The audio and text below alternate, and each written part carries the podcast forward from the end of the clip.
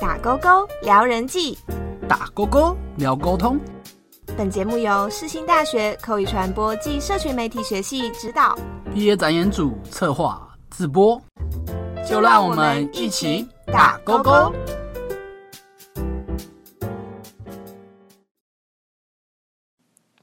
Hello，大家好，我是婉平。那这一次的 B 展呢，感谢由公妈吉提供赞助给我们。虽然今年因为疫情的关系，所以很可惜没有办法举办实体展，但希望我们大家可以共同携手度过这次的疫情。然后也希望明年的学弟妹有机会可以举办真正实体的毕业展览。那关于今天我想跟大家讨论的主题呢，嗯。不知道大家有没有过这样子的经验？你跟一个你蛮喜欢的对象，或者是你刚认识不久，但是你很有好感的对象，一起出去约会。那在约会的过程当中，你们相谈甚欢，所有的行程也都非常的顺利。然后你心中不禁就暗开始产生期待，想说，既然这一次约会的气氛这么好，那如果下一次。我在提出想跟这个对象出去约会的话，对方应该会答应我吧？我应该是有机会的吧？结果没有想到，在你提出了下一次想再跟对方一起约会的提议时，对方却委婉的拒绝了你。那说到这里，你应该不禁会开始想说，为什么呢？明明我们相处的时候的气氛这么的好，对方为什么会不答应呢？那其实。对方有可能在你们相处的过程当中，有释放出了一些非语言沟通，只是你没有注意到而已。所以，没错，今天我想要跟大家讨论的主题呢，就是非语言沟通。那非语言沟通，顾名思义，就不是用语言来进行的沟通。例如，我们嘴巴讲出来的话，由声音产生的词语进行的语言沟通。非语言沟通呢，是相对。无声、沉默的，是更多的是利用肢体动作来表达，是不需要透过任何声音来传递的沟通。很多时候，可能我们没有发现，或者是没有注意到，或是自己没有感觉。但其实，只要当我们处在一个开放式的环境里面，我们无时无刻的都在释放着非语言沟通的讯息。所谓的非语言沟通呢，基本上可以分为六大类。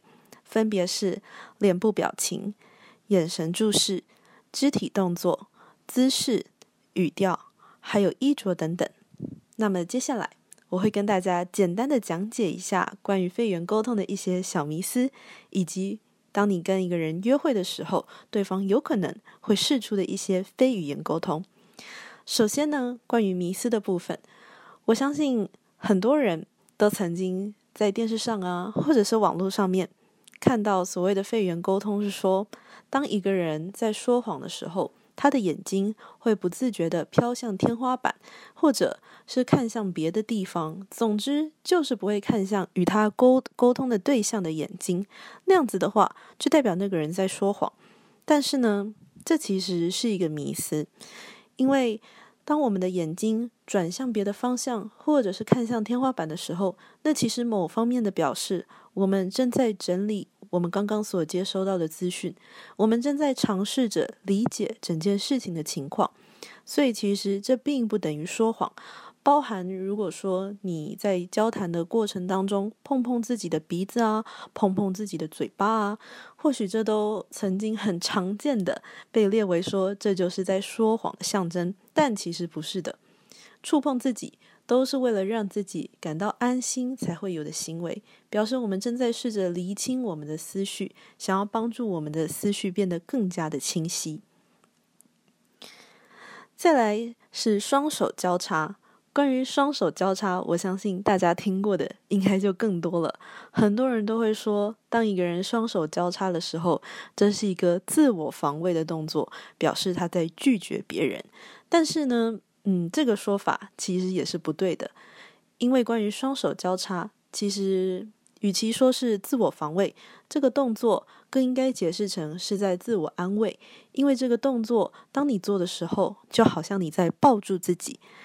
你会发现，其实我们非常的常做双手交叉环抱在胸前的这个动作，不管是我们在等朋友的时候啊，或者是我们在跟别人交谈的时候，我们更多的时候做这个动作是出于想要安慰自己的成分居多，而不是想要防卫别人。这是为了让自己感到安心才有的动作。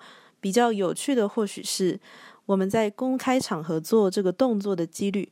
会比在私下的场合里面做的更多。大家可以试着回想一下，自己在公公开场合双手交叉的几率，是不是比自己在家里啊，或者是房间里面呢，私底下双手交叉的几率来的高上许多呢？那接着我就来跟大家稍微的简单讲解一下，关于约会的时候，对方有可能会试出的一些你也可以注意到的非语言沟通。那在讲这个之前呢，我们常常说人是视觉的动物，但是我们不能当视觉的动物，我们应该要观察人们的内在美。嗯，关于这点，其实就先天上天生而言是没有办法做到的，因为我们人类本身就是会受到美丽的事物吸引。当我们看到美丽的人事物，或者是风景。或者是美丽的男生啊、女生啊的时候，我们的瞳孔会自然而然的放大，所以我们的情绪会上扬，我们会自然而然的感到开心，这是没有办法改变的事情，这是我们的天性。所以，当我们看一个人的时候，当然会先看到对方的脸，因为这就是我们的天性。那我们会先从眼两边的眼睛看下来，鼻子看到嘴巴，然后接下来再回到眼睛。那关于在约会的时候有可能会试出的非语言沟通讯息，首先呢是脚，啊，当然我想大部分的时候有虽然有可能会有一些走路的行程，但是当你们找到一个地方坐下来的时候，脚呢其实是一个非常容易释放出非语言沟通讯息的部位。首先呢，当如果对方对你的话题不是那么感兴趣的时候。他的脚会相对的较靠近他自己，也就是说，他有可能会坐的比较挺。但是如果对方愿意把脚伸向你的话，也就是朝你的方向靠近一些的话，这绝对是好的讯息，表示对方对于你或者是对于你们正在讨论的话题非常的感兴趣。再来呢，是上半身的部分。嗯，很多时候虽然我们会说往后仰，某方面而言代表了放松，但其实就某方面来讲，也可以代表着没有那么感兴趣。当你的身体前倾的时候，你的态度是比较积极的，表示你对于眼前跟你沟通的这个对象，还有你们谈论的话题，都具有一定程度的兴趣。接下来呢是腹部。嗯，关于腹部，很多人可能会想说啊，我怎么看得到腹部呢？可是呢，因为腹部是牵动上半身移动的部位，所以这其实是非常容易观察的。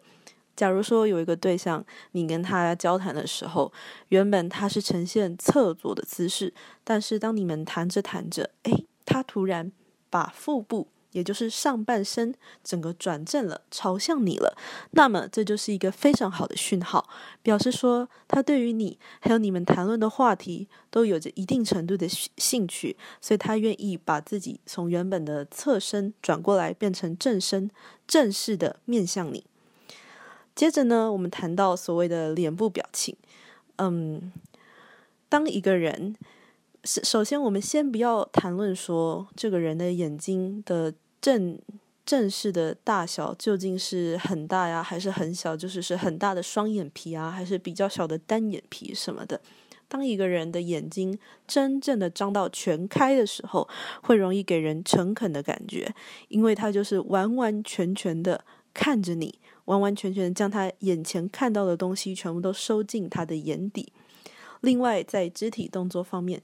假如说一个人愿意对你稍微露出一点他的脖子，也就是做歪头的动作的话，这也是非常好的讯号。腹部跟脖子都是我们人类最脆弱的部分，所以若是我们愿意把这个部分露出来给别人看到的话，这绝对都是示好的讯息。再来是嘴角，我相信嘴角的话，应该比较不用我多说明，大家都比较可以明白。嘴角的话。上扬的嘴角绝对比嗯下垂的嘴角更能够营造给别人好感。接着我稍微跟大家说关于语调的部分。其实关于语调的话，我们常常讲讲话要注意所谓的抑扬顿挫啊等等，这已经跟我们本身这跟我们本身的音质没有太大。虽然也有一定程度的关系，但是更重要的还是我们的语调。